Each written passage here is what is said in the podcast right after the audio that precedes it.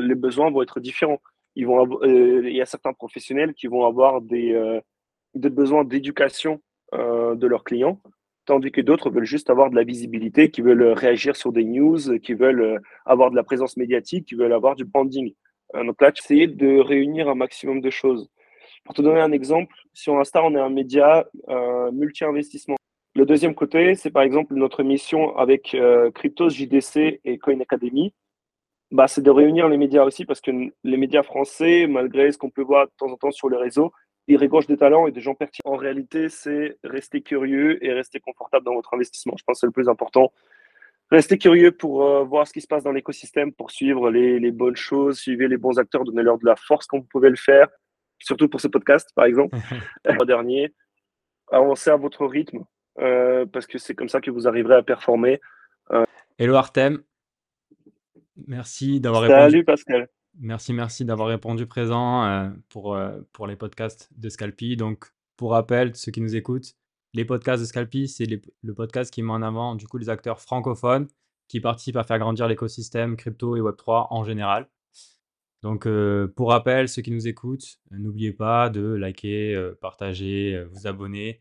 Euh, sur les différentes plateformes, YouTube, YouTube pardon, euh, Spotify et Apple Podcast. Ça, ça donne toujours de la force. petit récap rapide pour rappel. Donc, deux grandes parties dans, cette, dans cet épisode. On va, dans un premier temps, faire un petit flashback de ton parcours, Artem. Tu vas nous expliquer un petit peu ben, ton parcours, comment tu as connu la crypto, comment tu es rentré aussi dans, dans, cet écosystème, par quel biais.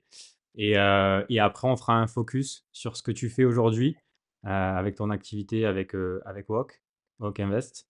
Donc voilà, je vais, je vais te laisser commencer par te présenter et puis on va, on va continuer tranquillement après le, podcast comme ça. Très bien. bah, salut à tous, je m'appelle Artem, donc Artem Signakin. Beaucoup me connaissent le nom de Artem Hawk, puisque c'est mon pseudo Twitter. J'ai 25 ans aujourd'hui, au moment où on tourne le podcast. Peut-être au moment où il sortira, j'aurai 26. Euh, et puis, euh, je suis dans cet écosystème depuis à peu près 4 ans et demi maintenant, 5 ans. Euh, alors, je suis arrivé début 2020, donc 4 ans. Et puis, globalement, je m'intéresse à tout ce qui tourne autour de la crypto. Donc, pas uniquement à la crypto pure et dure, mais également tout ce qui entoure L'économie, un peu les autres domaines aussi, ça m'intéresse pas mal, mais mon focus aujourd'hui reste la crypto-monnaie en très très grande partie. Et donc, euh, je fais partie de Hawk Invest, qui est un média multiplateforme qui parle de l'investissement au sens large, même si aujourd'hui beaucoup de gens nous connaissent à travers Twitter, parce que c'est là qu'on aborde le plus la crypto-monnaie. Mais on est également présent sur Instagram, on est présent sur LinkedIn, on est présent sur YouTube, on a un Discord qui est totalement gratuit, donc tous nos contenus sont totalement gratuits, on n'a on a rien de payant aujourd'hui. Et puis, euh, c'est à peu près tout. Ok. Bon, mais super pour l'introduction.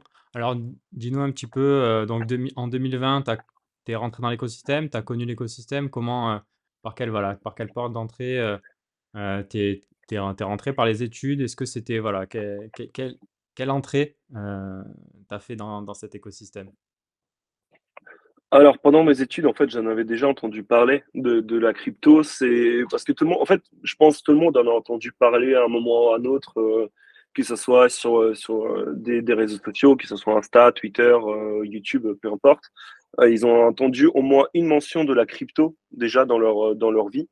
à l'époque, je m'étais pas du tout intéressé à ça.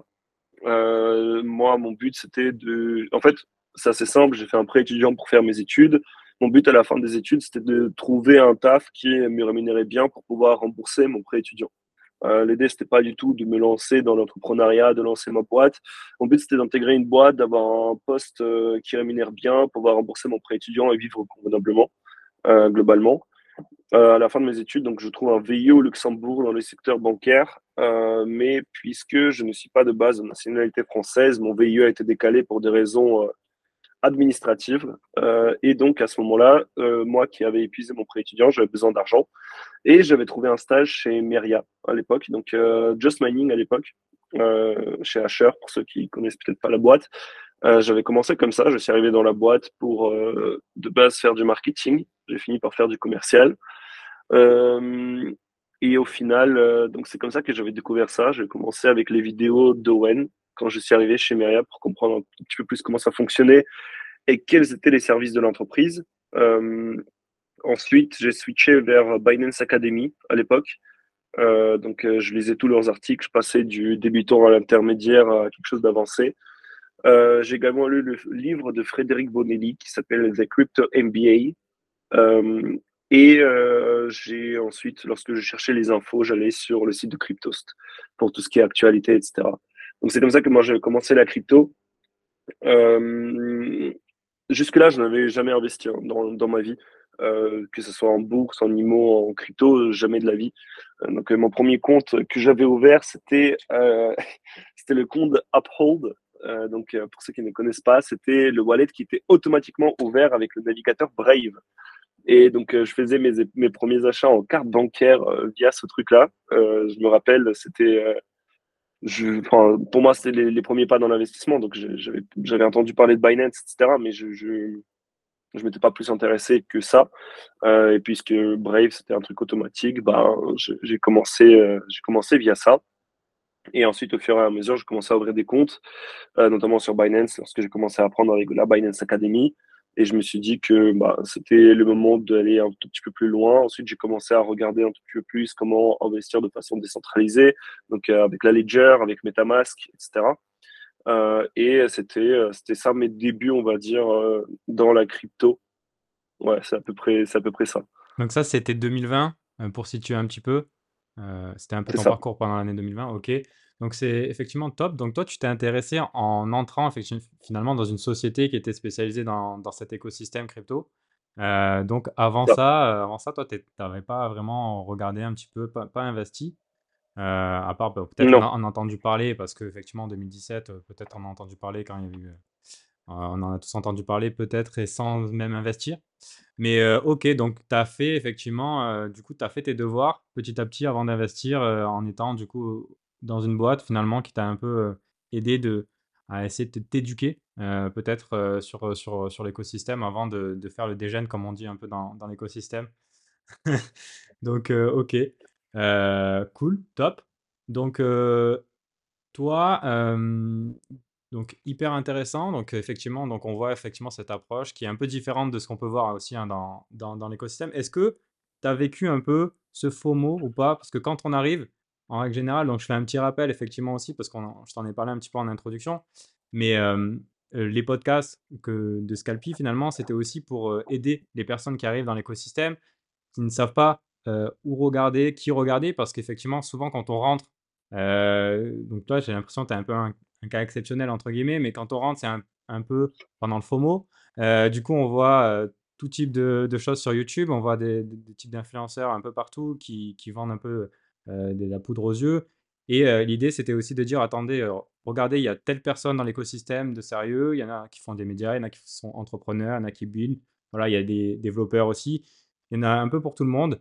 Et essayez d'aller vraiment faire vos recherches. Et du coup, moi, je, je, me suis donné un petit peu l'idée d'aiguiller un petit peu les personnes qui vont découvrir. Donc voilà, toi, du coup, tu n'as pas forcément vécu ça? Comment, comment tu dirais? Parce que tu arrives en 2020, c'était un peu le DeFi Summer après. voilà, je, pour situer un petit peu ceux qui ont l'historique. alors, je pense que j'ai quand même eu ce moment de FOMO en réalité. En fait, pour faire simple, quand je suis arrivé, donc il y a eu le, le, le, Covid qui était arrivé au même moment. Donc c'est là où il y avait tout qui avait chuté. Et à l'époque, donc j'étais donc quand j'ai commencé mon VIE, c'est là où, euh, donc, pour resituer un tout petit peu, j'ai commencé mon stage chez Meria en janvier. Euh, je l'ai fini au mois de mars, euh, début mars. Donc, euh, j'avais fait que deux ou trois mois, quelque chose comme ça. Euh, j'avais découvert l'univers crypto et ça m'a un peu, ça m'a passionné dès le début parce qu'en fait, j'avais découvert quelque chose que je n'avais jamais vu avant et surtout quelque chose qui, en fait, rejoignait ce que je voulais, c'est-à-dire gagner de l'argent.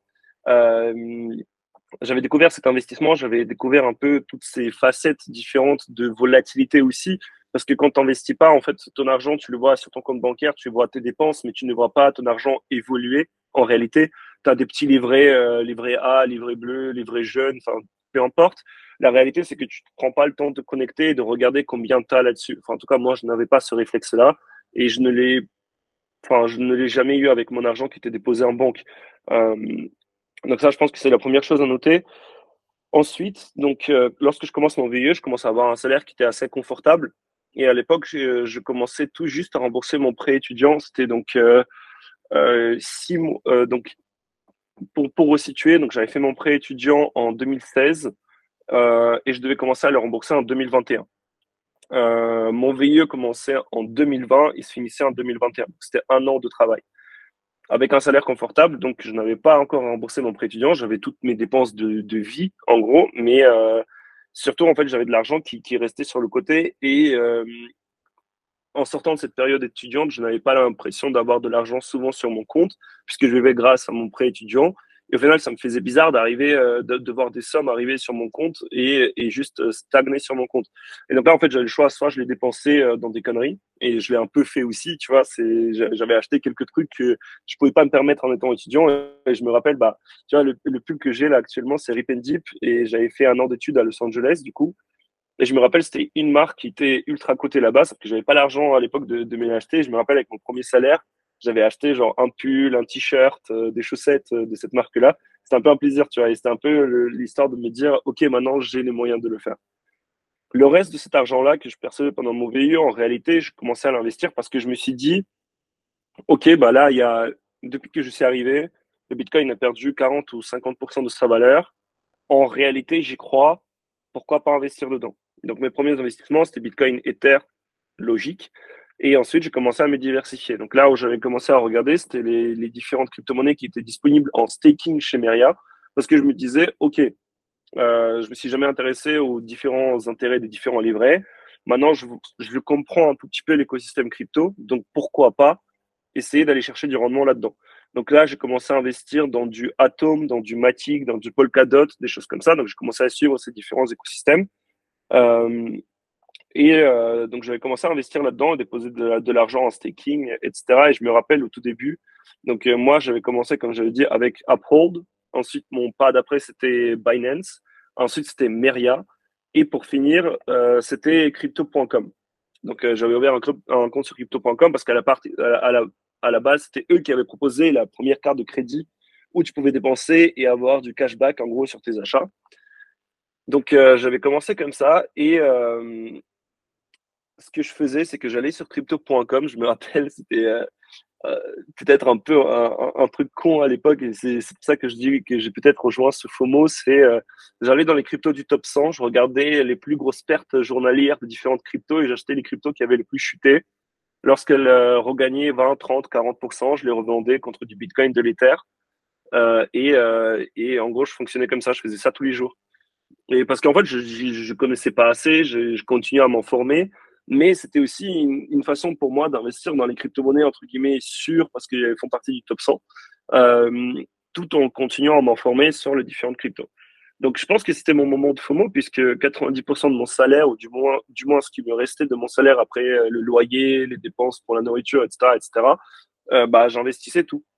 Et au final, euh, vu que je suis arrivé entre guillemets au bon moment, il y avait aussi ce facteur de chance euh, d'arriver à cette chute euh, des cryptos et d'avoir investi dans des, des, cryptos qui ont peut-être fait x20, x100, euh, qui, a aussi joué sur le coup. Je pense il y a, y a ce facteur chance qui qu'il faut pas négliger dans la vie. De quand tu arrives dans les différents écosystèmes, quand tu commences à investir, l'argent que tu mets dedans, le risque que tu es prêt à prendre. Et pour le coup, moi, j'avais pris un maximum de risques parce que je pensais que c'était le bon moment. Et comme, comme je l'ai dit juste avant, hein, c'est j'aurais pu arriver avec un Bitcoin à 40K et me dire ah mais c'est le bon moment et, investir tout et au final euh, ne pas ne pas ressortir assez de gains et ne pas pouvoir ensuite euh, vivre de mes cryptos pour rembourser mon prêt étudiant quoi. Donc euh, tu as les deux côtés euh, les deux côtés là donc je pense que j'ai eu ce moment de FOMO. Je pense que j'ai pas aussi bien géré mes investissements puisque c'était moi aussi c'était aussi mon premier bull market donc tu ne sais pas comment gérer les gains, tu ne sais, tu ne sais pas comment les sécuriser, tu ne sais pas trop euh, où te donner parce que tu vois, tu vois des chiffres euh, qui sont. Euh, enfin, tu prends des 20, 30, 40% par jour sur ton portefeuille et tu te dis, euh, OK, mais enfin, est-ce que je devrais vendre ou pas? Et le lendemain, tu vois la même chose.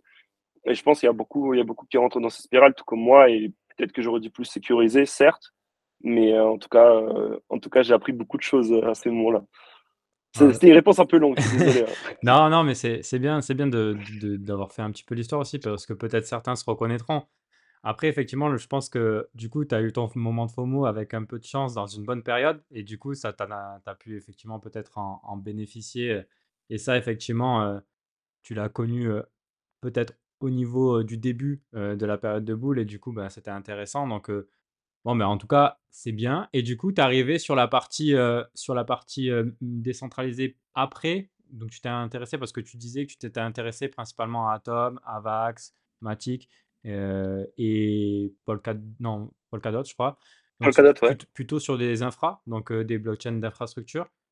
pourquoi? Parce que c'était via Meria ou c'est parce que tu avais compris déjà que l'infra, c'était hyper important dans l'écosystème Puisqu'après, effectivement, c'est sur ces infras qu'on on voit le développement de l'écosystème.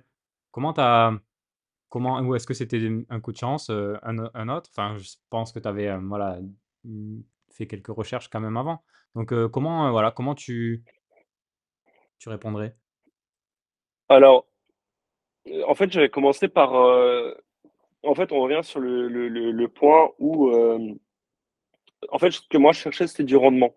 C'est-à-dire, euh, je cherchais un moyen de déposer mes cryptos quelque part pour qu'elles me génèrent du rendement et pour que je puisse en fait encaisser ce rendement-là pour le transformer et en faire quelque chose. Mmh. Euh, à l'époque, donc il y avait certes Meria qui proposait certains produits, mais il y avait également Binance. Euh, et donc en fait, l'une des cryptos sur lesquelles j'avais vu un rendement intéressant, c'était Atom, c'était Algorand et c'était Matic. Donc les trois crypto-monnaies que moi j'avais repérées, mais à l'époque il n'y avait pas de staking sur Ether on en parlait, on en parlait très peu. Euh, et donc, euh, je pense qu'il y avait ce côté où, tu sais, quand tu découvres un nouveau truc, tu es tout euphorique, tu te dis, ah ouais, je crois que j'ai trouvé la prochaine pépite, euh, je crois que ça, ça va révolutionner tout. Et j'ai eu ça avec Algorand, tu vois, parce qu'en fait, le créateur de Algorand, qui est Silvio Micali, qui avait eu un Turing Award pour ce qu'il avait fait auparavant et pour euh, le travail qu'il avait fait avec Algorand. Euh, c'était, ça m'a, ça m'a un peu bouleversé. J'ai commencé à regarder un peu les différents écosystèmes qui se créent. Et j'avais vu Cosmos, qui en fait est à la base de d'énormément en fait de blockchain, notamment avec le Cosmos SDK, euh, et qui en fait je comprenais pas pourquoi il n'était pas valorisé, je comprenais pas pourquoi la, crypto elle restait flat. Euh, et donc, j'avais acheté du Atom, je crois qu'à l'époque, c'était euh, entre 2 et 4 dollars, quelque chose comme ça. Donc, Atom, c'est pas la crypto qui a fait le plus gros multiple. Mais à côté de ça, en fait, donc j'ai fait du staking d'Atom à l'époque parce qu'encore une fois, je cherchais ce rendement-là. Et donc, ce qui m'a permis d'être éligible à des airdrops au tout début. Et donc, en fait, quand tu as de l'argent en plus qui arrive, tu te dis, OK, cet écosystème me ramène de l'argent. Maintenant, j'ai envie de comprendre pourquoi est-ce qu'il me ramène de l'argent. Là, tu commences à creuser un peu plus. Et c'est comme ça qu'en fait, pour moi, tu sélectionnes ensuite tes pépites. Et ensuite, il y a des gens qui ne s'intéressent pas du tout à fondamental des cryptos et vont analyser les graphiques. Moi, je n'ai jamais été passionné par ça et c'est pas quelque chose qui m'intéresse parce que je trouve que c'est, en fait, je préfère quelque chose de plus passif que de, que vraiment de la gestion active de portefeuille, passer des courbes et tout, c'est pas, c'est pas trop mon truc. Euh, et donc, euh, donc c'est pour ça que je pense, je me suis intéressé aussi aux, cryptos qui avaient un rendement passif. Et donc, lorsqu'on parle de rendement passif, ben, on parle du staking. Et pour le staking, bah, c'est obligé que ce soit de l'infra. Parce qu'aujourd'hui, euh, les, les staking qu'on a sur les cryptos hors infra, en fait, c'est juste de l'inflation qui est artificiellement créée pour rémunérer les gens qui ne vendent pas. Donc, euh, la réalité, je pense que c'est pour ça que je me suis tourné vers l'infra et c'est pour ça que je me suis intéressé aussi. Et c'est aussi là que je me suis dit, OK, bah, on a ça, ça, ça qui existe. Pourquoi est-ce que c'est intéressant? Et c'est là, en fait, que tu commences à explorer les écosystèmes, tu commences à comprendre un peu plus la, les choses qu'il y a derrière les cryptos, derrière les différentes blockchains, derrière les écosystèmes, les personnes qui, forment en fait ces écosystèmes-là. Je pense que c'est pour ça que je me suis et je suis resté, euh, je suis un peu resté là-dessus aussi aujourd'hui à, essayer euh, les différents protocoles sur différentes blockchains. Et pour finir sur cette partie-là aussi, je pense que si tu t'intéresses à une L1, donc à une euh, blockchain d'infrastructure, maintenant on appelle ça des L0, mais moi, j'ai l'habitude d'appeler ça des L1, donc des Layer 1 comme Ethereum, comme Solana, comme Avalanche, comme euh, Polkadot, comme, euh, euh, comme Cosmos, etc. En fait, tu suis aussi les projets qui commencent à se lancer dessus.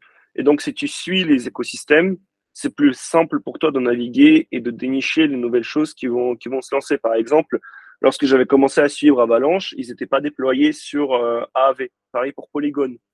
Et euh, donc Polygon qui s'appelait Matic Network à l'époque. Et lorsque ces deux écosystèmes se sont lancés sur AAV, euh, tu pouvais avoir du 30, 40, 50% d'intérêt sur des stablecoins parce qu'ils te rémunéraient avec euh, les, les, les crypto-monnaies en question. Donc, par exemple, tu avais du 40-50% sur des stablecoins sur Polygon, sur AAV, mais à l'époque, Polygon était à, je sais plus, 5 ou 10 centimes de dollars. Donc, en fait, tu encaissais énormément de Polygon, de, de token Matic, euh, pour tes, pour tes stablecoins. Et donc, au final, tu te dis, OK, euh, bah, j'ai bien fait de m'intéresser à l'infra puisque ça m'a permis de, générer de l'argent en plus dans la finance décentralisée. Euh, et si je m'étais pas intéressé à la blockchain en question, bah, et je m'étais uniquement intéressé à AAV, peut-être j'aurais pas eu ce réflexe d'aller tester ça. Donc, je pense qu'il y a, un peu, y a un peu de tout, tu vois. Et euh, au final, j'ai choisi ce qui me convenait le plus et ce que j'arrivais à comprendre ou euh, dénicher, on va dire, de mon côté. Ok, top. Donc effectivement, plus au départ sur la recherche de, gestion passive et, aussi de, de, revenus passifs via, via le staking. Du coup, ça m'amène à, à, une question que j'aime bien poser à mes invités avant qu'on rentre un peu plus dans le détail sur, euh, sur. Euh, mmh. Toi, du coup, comment t'expliques en règle générale, du coup, à quoi sert cet écosystème, cette, on va dire cette, cette technologie, cette nouvelle technologie à, à une personne qui n'est pas, qui n'est pas tech et qui se dit ok d'accord c'est bien la blockchain et tout mais ça sert à, voilà à quoi à quoi ça sert tu vois simplement tu peux prendre un biais parce qu'effectivement c'est assez c'est assez vaste mais tu peux tu peux tu peux prendre le biais que tu, tu souhaites mais c'est intéressant d'avoir bah, là-dessus si tu veux la façon la plus simple que moi j'ai d'expliquer les cryptos c'est aujourd'hui le seul moyen de, de détenir de l'argent directement hors cash et globalement, les gens ils disent mais comment ça? Enfin, l'argent que j'ai en banque, je le détiens. Mais en fait, non, c'est la banque qui le détient en ton nom.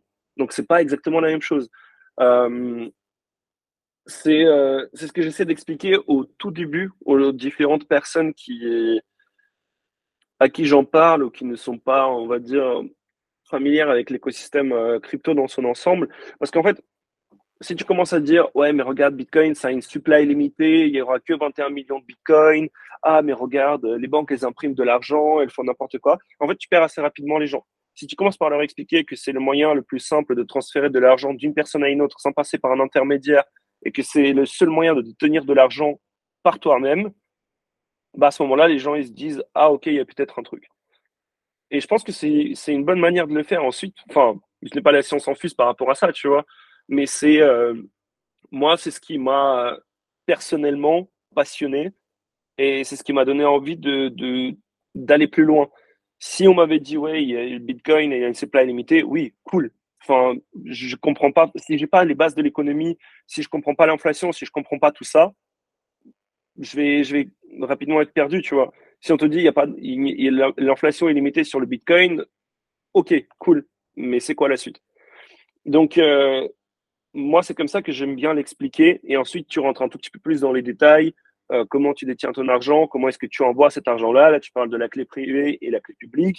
Euh, la, clé, la, clé privée, tu peux expliquer que c'est comme un mot de passe pour accéder à tes fonds euh, ou par exemple une vérification pour envoyer tes fonds, comme si tu signais euh, un contrat ou quelque chose comme ça. Et la clé publique, c'est comme Tony Ban dans une banque, sauf que tu envoies de l'argent directement à la personne et pas à une banque. Globalement, c'est ça.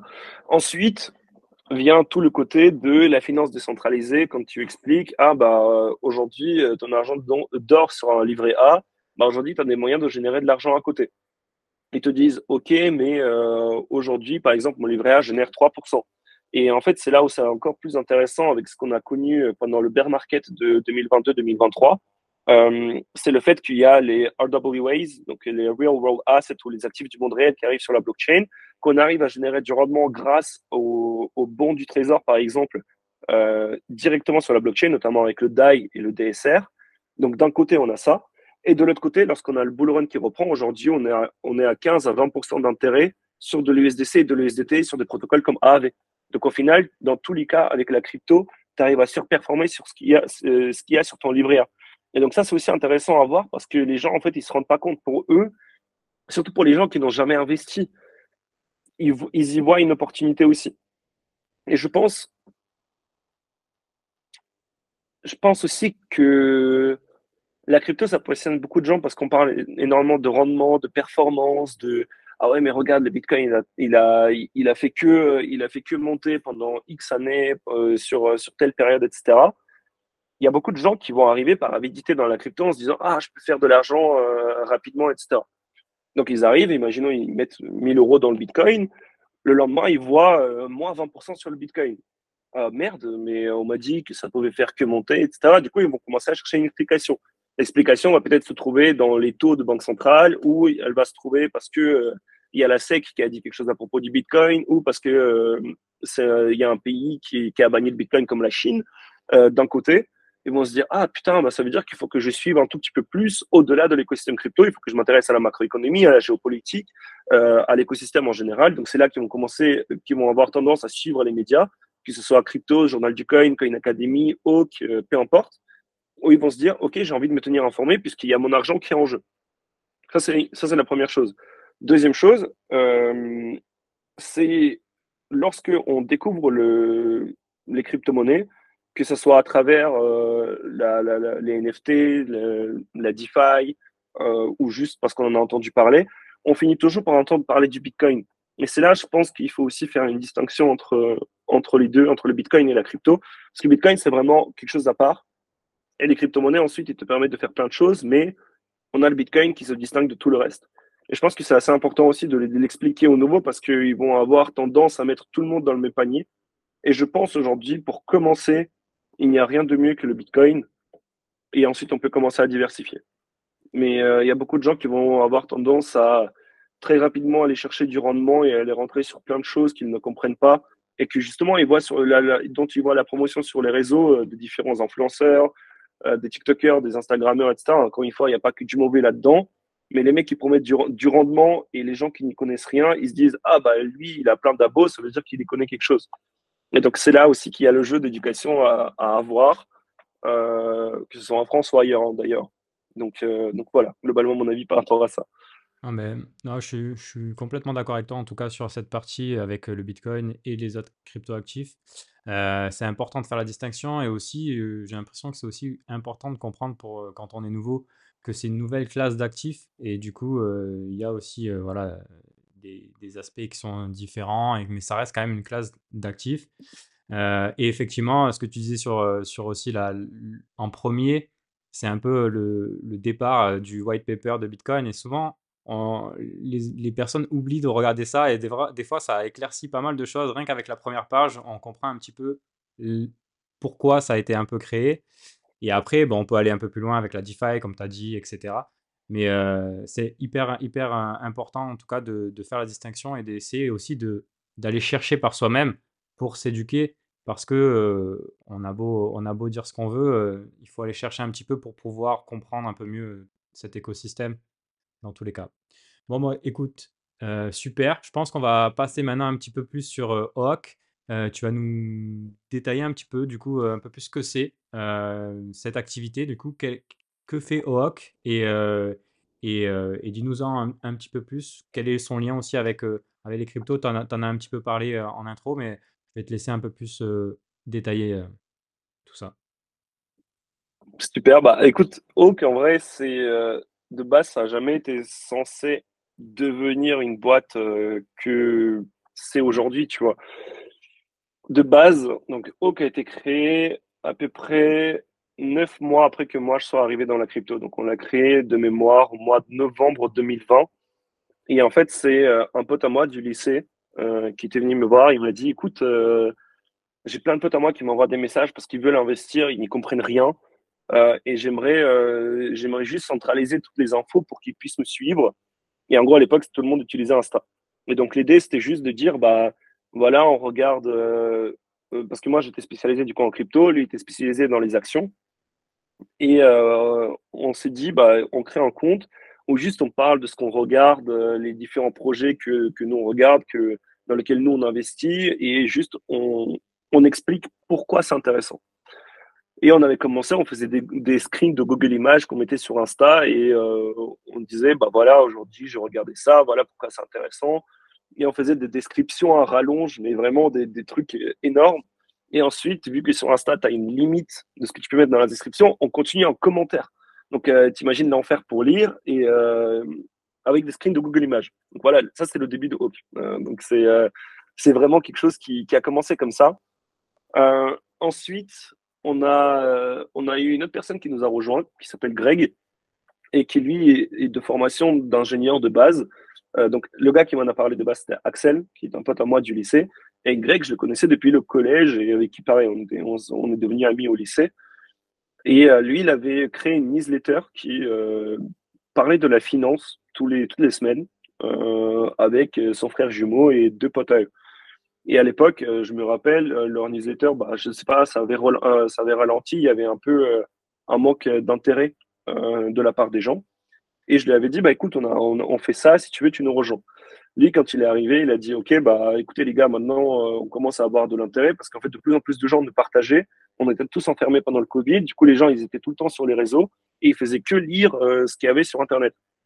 On commençait à avoir de l'attraction et je me rappelle, on avait commencé à avoir 600, euh, 700 euh, abonnés, quelque chose comme ça. Il a dit, bah, écoutez, ce qu'on va faire, c'est qu'on va mettre en place des templates, on va faire quelque chose de plus visuel. Et aujourd'hui, quand tu vas sur notre Insta, donc c'est oak.invest, tu vois qu'en fait, on, fait, on met beaucoup de cœur dans dans tout ce qui est notre DA et dans tout ce qui est, tout ce qui est vraiment quelque chose de visuel pour que ça parle aux gens et pour que ça, ça les incite à s'intéresser à un investissement, que ce soit de la bourse, de la crypto ou de l'IMO. On avait commencé comme ça et on a continué à grandir sur Insta et on s'est dit, bon, bah, on va élargir ça, on va créer notre YouTube, on va créer notre Twitter. Sur notre Twitter, pendant un long moment, on n'avait rien posté, tout simplement parce que euh, on ne savait pas quoi raconter, on ne savait pas quel contenu on allait faire là-dessus. Euh, et sur YouTube, bah pareil, on avait fait deux trois interviews sur Insta qu'on a essayé de reposter sur YouTube. Ça avait fait un peu de montage vidéo à l'époque, et c'était quelque chose qu'on se disait, bah ça peut être cool. Au final, tout ça a commencé à grandir et prendre un peu plus la forme. On a commencé donc à définir les contenus qu'on avait réellement envie de véhiculer. Donc c'est comme ça que les interviews sur YouTube sont apparues. Euh, on commençait à interviewer les différentes personnes de différents secteurs. Euh, sur Insta, on a commencé à faire du contenu vidéo en plus. On a commencé à vraiment segmenter nos posts. Euh, sur Twitter, aujourd'hui, on fait donc de l'actualité crypto plus des analyses un peu plus poussées. Là, pour le coup, on reste vraiment crypto parce que c'est la communauté qui a sur Twitter. Tandis que sur Insta, on va être beaucoup plus généraliste.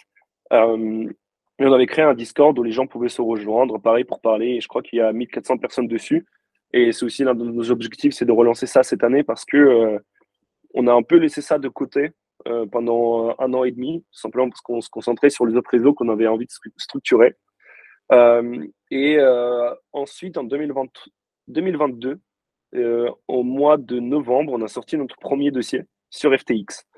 Euh, à l'époque, euh, c'était, on voulait faire un thread parce qu'en fait, on faisait des méga threads, comme ça qu'on appelait ça. Donc, c'était des threads qui faisaient 60, 70 tweets pour expliquer des choses. Donc, c'était quelque chose de très long et de, enfin, très long à rédiger.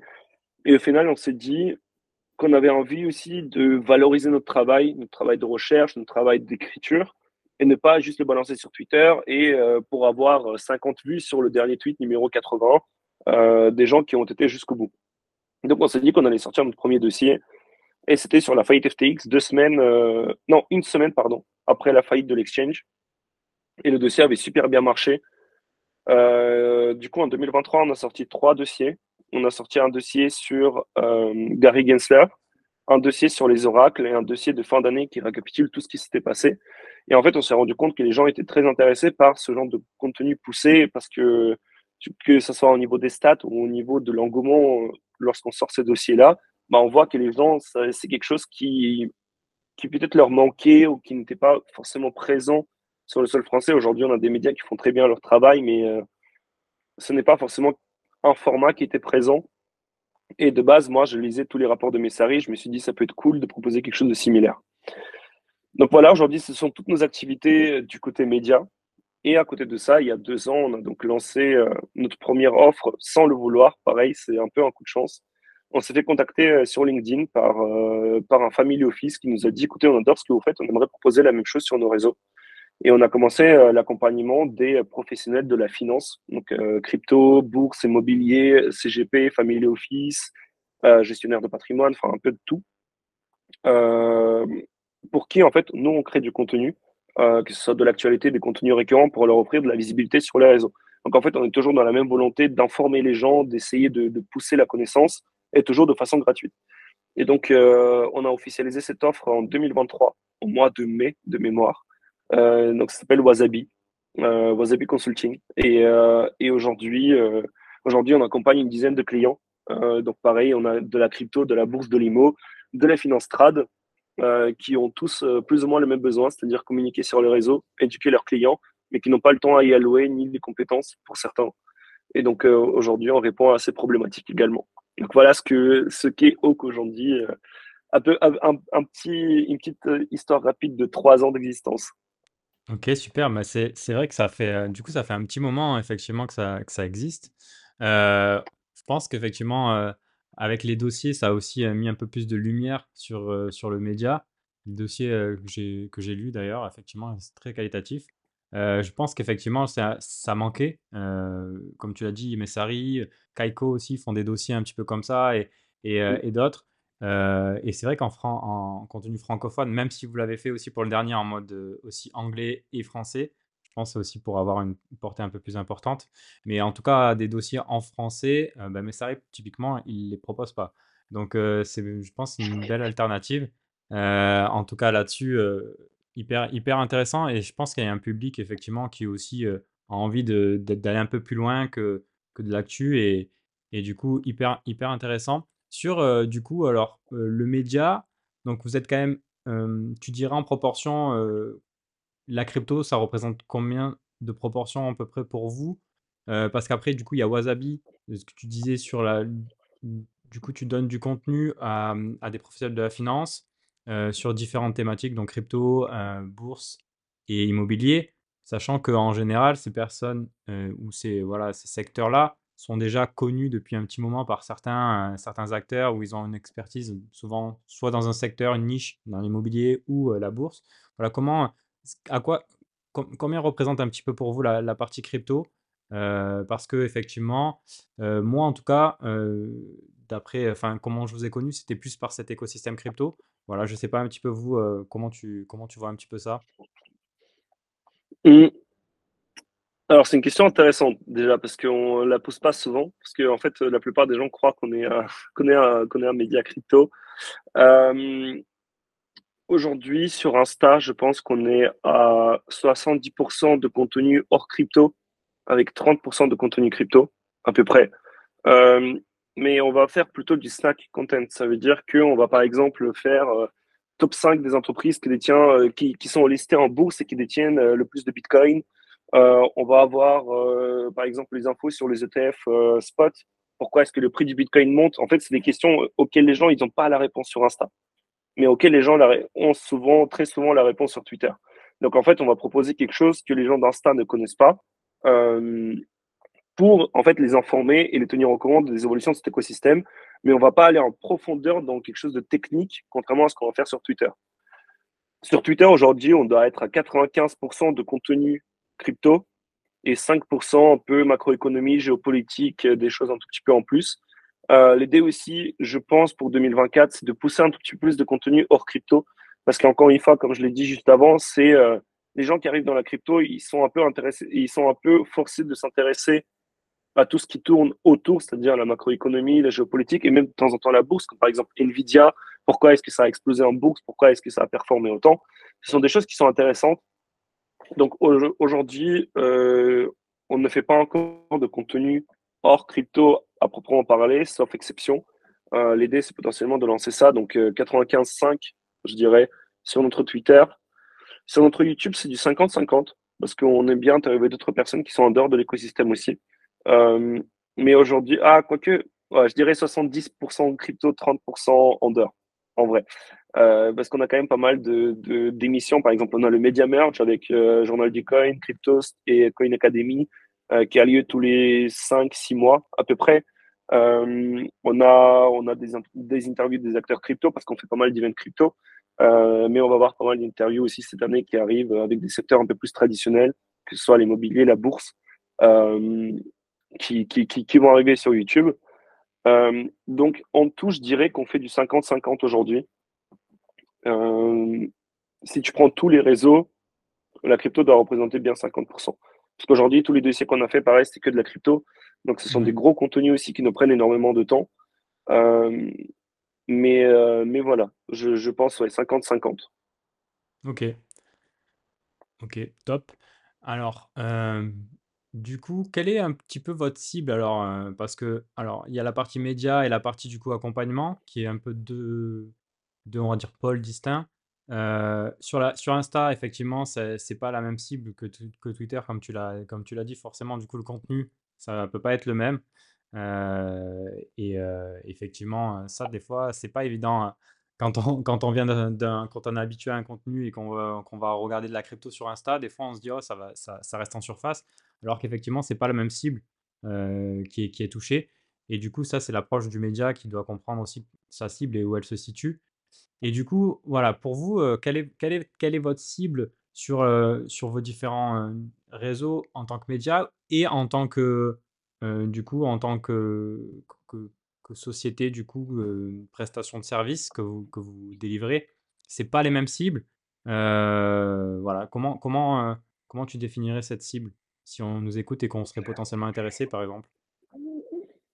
Bah, sur Insta, en fait, si tu veux, c'est pas du contenu, je dirais pas que c'est du contenu en surface, mais c'est du contenu plus simple et expliqué aussi. dans le sens où, par exemple, sur Insta, on va expliquer c'est quoi un ETF spot, c'est quoi la différence entre un ETF spot et un ETF futur, ou en ETF tout court. Euh, lorsqu'on parle de la crypto, par exemple.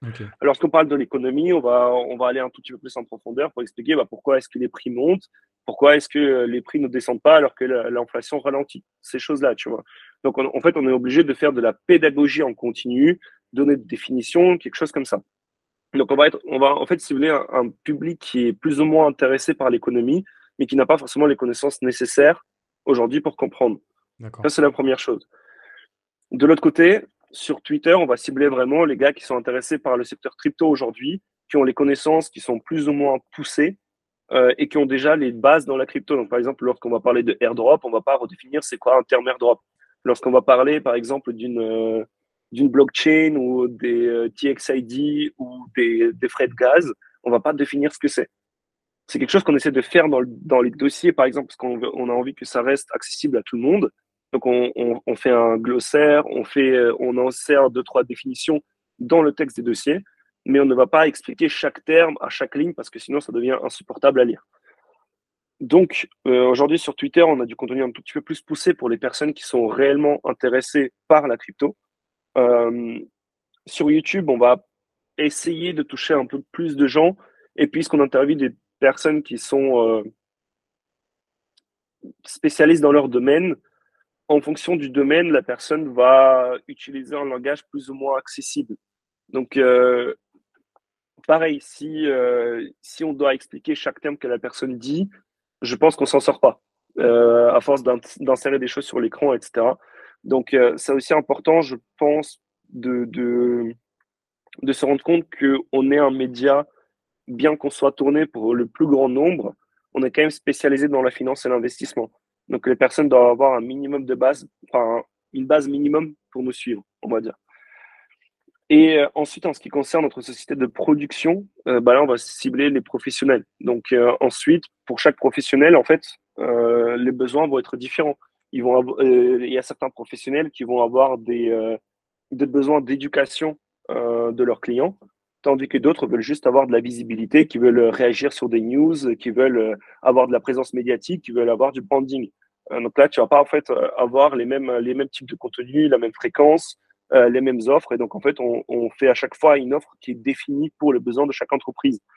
Et donc là, pareil, tu peux tu peux avoir des personnes qui sont très calées déjà dans leur domaine, et tu peux avoir la grande adoption et toucher un maximum de monde. Donc pareil, en fait, ça c'est les, besoins que tu définis directement avec la boîte. Ok, d'accord, très clair.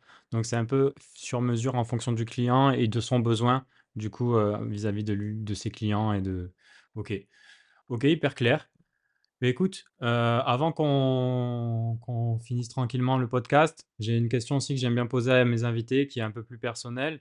Euh, comment toi, du coup, donc tu as décidé de, de, depuis 2020, voilà, ça, ça, ça, a évolué, ce média a évolué avec tes, tes différentes offres et aussi un, petit peu ben, cette ampleur que tu as maintenant dans, l'écosystème. Euh, comment toi tu souhaites impacter un petit peu cet écosystème? C'est quoi qui t'a qui t'anime un petit peu à d'avoir voulu créer OAK et, euh, et de et après euh, par rapport aussi à ce que tu as envie d'avoir demain avec OAK Hmm. En fait, je pense qu'il y a la réponse, elle peut, euh, elle peut avoir l'air un peu bullshit, euh, ce que je vais donner, mais en fait, c'est essayer de réunir un maximum de choses. Pour te donner un exemple, sur Insta, on est un média euh, multi-investissement. Donc, on ne va pas parler uniquement de la crypto, on ne va pas parler uniquement de l'immobilier, on ne va pas parler uniquement de la bourse. En fait, on va proposer une diversification, on va proposer des explications en fonction de chaque secteur. Donc, l'idée, c'est d'avoir une vue un peu plus globale des services de l'investissement. Ça, c'est un côté. Le deuxième côté, c'est par exemple notre mission avec euh, Cryptos, JDC et Coin Academy. Bah, c'est de réunir les médias aussi parce que les médias français, malgré ce qu'on peut voir de temps en temps sur les réseaux, ils regorgent des talents et des gens pertinents avec qui euh, il est très intéressant de discuter et qui ont aussi leur avis euh, sur l'avenir de l'écosystème. Donc, lorsqu'on a proposé cette émission-là, de base, bah, on est censé être tous des concurrents. Et au final, on se retrouve tous les six mois pour parler entre nous. Et c'est super cool d'avoir ça parce que bah, c'est des gars avec qui maintenant on est devenus amis, avec qui on, peut se parler au-delà de ce, cet aspect concurrentiel que beaucoup de gens peuvent voir ou interpréter, en tout cas. Euh, je pense que c'est c'est un peu la volonté qu'on a toujours eue, c'est de de temps en temps bah, pousser l'écosystème vers l'avant. Euh, et peut-être c'est aussi, euh, je sais pas, ne pas ne pas essayer de faire du sensationnel, euh, plutôt essayer de pousser à la collaboration et à la réflexion que de, d'essayer de faire des gros titres ou des, des, trucs putaclic où les gens, au final, ils ne retrouvent pas ce pourquoi ils te suivent. Et c'est pour ça aussi, je pense qu'aujourd'hui, en adoptant un peu cette, cette, euh, cette approche, euh, notamment sur Insta, d'essayer d'éduquer, d'essayer de proposer vraiment du contenu à valeur, bah, qu'on voit d'autres pages euh, progresser plus vite que nous parce que bah, ils font du contenu un peu plus pour la masse, tandis que nous, on essaie vraiment d'aller en profondeur expliquer ça. Donc, je pense d'un côté, c'est d'essayer de, réunir les gens autour de, des mêmes passions ou euh, autour d'un sujet commun qui peut être l'investissement et qui peut intéresser dans plusieurs secteurs plusieurs personnes. C'est un côté. Amener à la collaboration et euh, à la réflexion les différents acteurs de ce milieu euh, que ce soit qu'ils soient concurrents ou, euh, ou même des boîtes qui peuvent parfois sembler inatteignables pour qu'elles viennent parler avec toutes les personnes qui nous suivent. Ça aussi, c'est assez cool. et finalement, ouais, je pense juste informer de la meilleure manière possible. Aujourd'hui, je ne dis pas qu'on a la, la, solution miracle je ne dis pas du tout que notre contenu est meilleur que celui des autres parce que personnellement, je ne pense pas que ce soit le cas je pense qu'on a, on a tous euh, nos points forts et nos points, euh, nos points où on a de l'amélioration euh, qu'on peut aller chercher.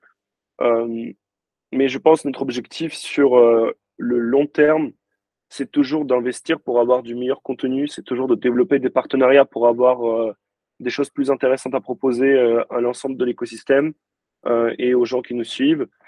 Et ça peut passer par des partenariats ou par des, des, des, enquêtes, des investigations, on peut nommer ça comme on veut, mais euh, réellement essayer d'apporter de, la valeur en fait.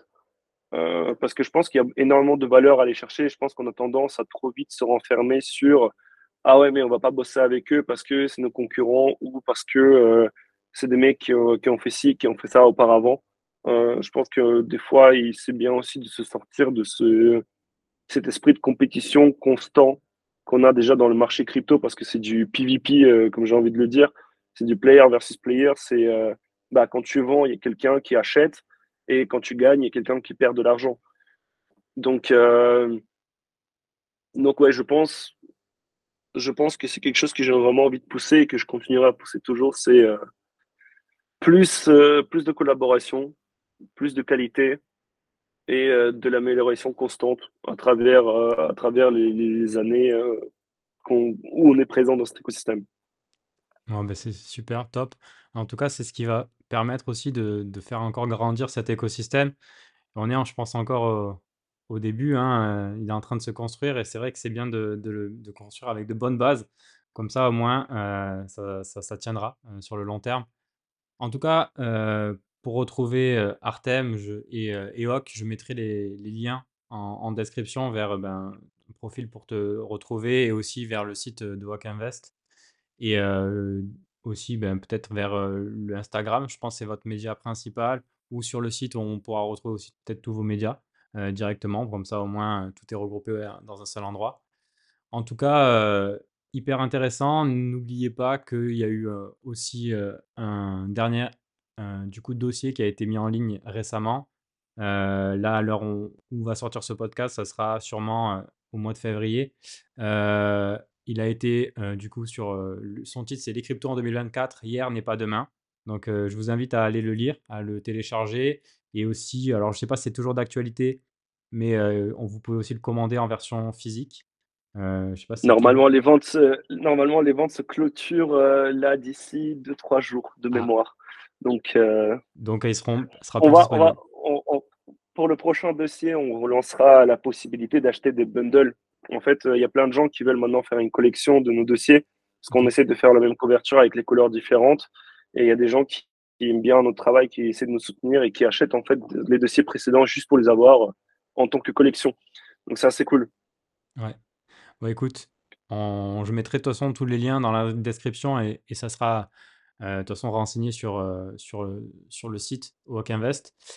Merci en tout cas à tous ceux qui nous ont écoutés euh, jusqu'à la fin. Donc n'hésitez pas toujours hein, à liker, partager, vous abonner donc, sur les différentes plateformes. ça donne de la force, ça fait plaisir. je te remercie aussi Artem. pour l'invitation. Ben Merci pour l'invitation. Je, te remercie à toi d'avoir répondu présent et, de nous avoir partagé un petit peu ton parcours et aussi bah, ta vision un petit peu sur, sur cet écosystème. Je vais te laisser le mot de la fin et puis je te dis à, bientôt. Super, bah, merci encore. Et puis en réalité, c'est rester curieux et rester confortable dans votre investissement. Je pense que c'est le plus important. Restez curieux pour voir ce qui se passe dans l'écosystème, pour suivre les, les, bonnes choses, suivez les bons acteurs, donnez-leur de la force quand vous pouvez le faire surtout pour ce podcast, par exemple. Donc, euh, déjà ça, et ensuite, euh, restez confortable dans votre investissement, que ce soit en termes d'argent investi, que ce soit en termes de, d'investissement. Si vous décidez d'investir que dans du Bitcoin, de l'Ether, très bien. Si vous décidez de vous, aventurer, ailleurs, n'essayez pas de rattraper le retard, entre guillemets, des autres sur les montants qui vous montrent sur Twitter, euh, où ils montrent qu'ils ont fait un million le mois dernier. Avancez à votre rythme. Euh, parce que c'est comme ça que vous arriverez à performer. Il vaut mieux de temps en temps faire ça doucement plutôt que de tout perdre euh, sur un seul trade. Voilà. Ça, c'est mon mot de fin. Je pense que c'est bon de finir là-dessus. Ben, merci à toi. À bientôt. Salut.